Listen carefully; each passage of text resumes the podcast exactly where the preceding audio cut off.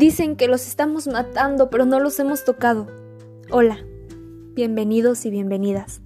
Por esta ocasión hablaremos del aborto espontáneo, de cómo las madres son estigmatizadas, son llenas de prejuicios y sufren por ello. Pero cabe aclarar en primer lugar qué es el aborto. La Organización Mundial de la Salud, la OMS, define al aborto como una intervención peligrosa destinada a la interrupción de un embarazo. Eso es el aborto.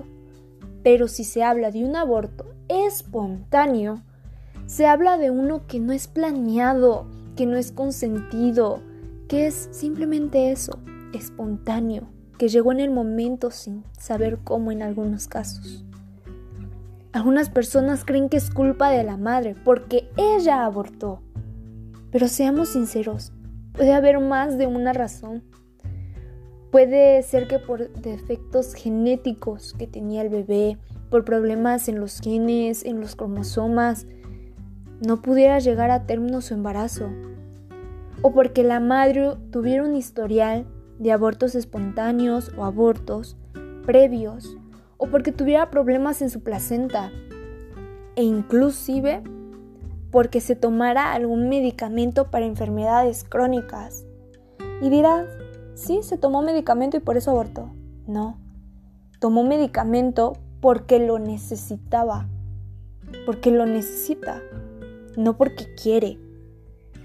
Algunas mujeres han ido a parar a la cárcel por prejuicios de parientes o doctores al saber que tuvieron un aborto espontáneo. Muchas han sido las que han estado en prisión. Aunque, para nuestro país, México, cabe aclarar que en algunas partes es legal. Muchas mujeres, como se había comentado, llegan a ir a prisión porque es ilegal, aunque fuera espontáneo. Pero en algunas partes de nuestro país es legal por consentimiento, porque pone en riesgo la vida de la madre o porque ambos están en peligro. O en otras partes es nulo, pero depende de la entidad federativa en la que se encuentre.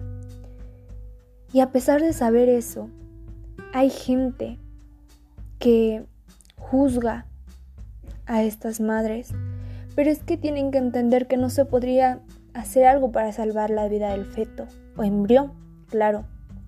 Esto terminología depende de la etapa en la que se encuentre el embarazo ya que mayormente estos abortos espontáneos se dan antes del primer trimestre.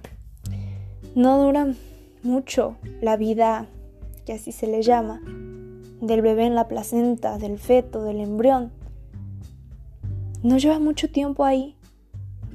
No está desarrollado.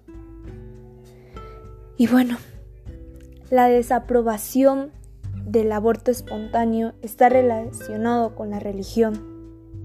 No con todas las religiones, no con todas las personas religiosas, es necesario aclararlo, pero sí con la religión. ¿Por qué? Porque algunas personas creen que si Dios dio este don de la vida, los seres humanos no tienen por qué quitarlo. Pero es que en realidad ellos ni siquiera lo intentaron. Cuando se habla de un aborto espontáneo. Y tal vez pensarás, tu oyente, ¿Qué es lo que pueden decir de ellos? Déjame contarte que incluso han llamado a este doloroso proceso genocidio. Sí, como lo oyes, genocidio. Pero eso no es cierto, porque ni siquiera se tenía la intención de matar al feto. Simplemente sucedió, no había salvación. El aborto espontáneo es duro para la madre, tanto que puede llegar a caer en una depresión, en ansiedad.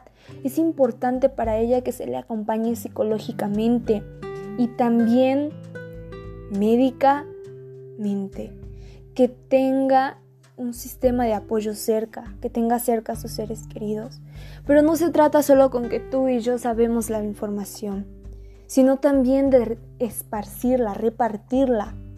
Enseñemos en casa a amar y no a juzgar. Aprendamos que un aborto no tiene que ser planeado, al menos no uno espontáneo, no lo es, simplemente pasa.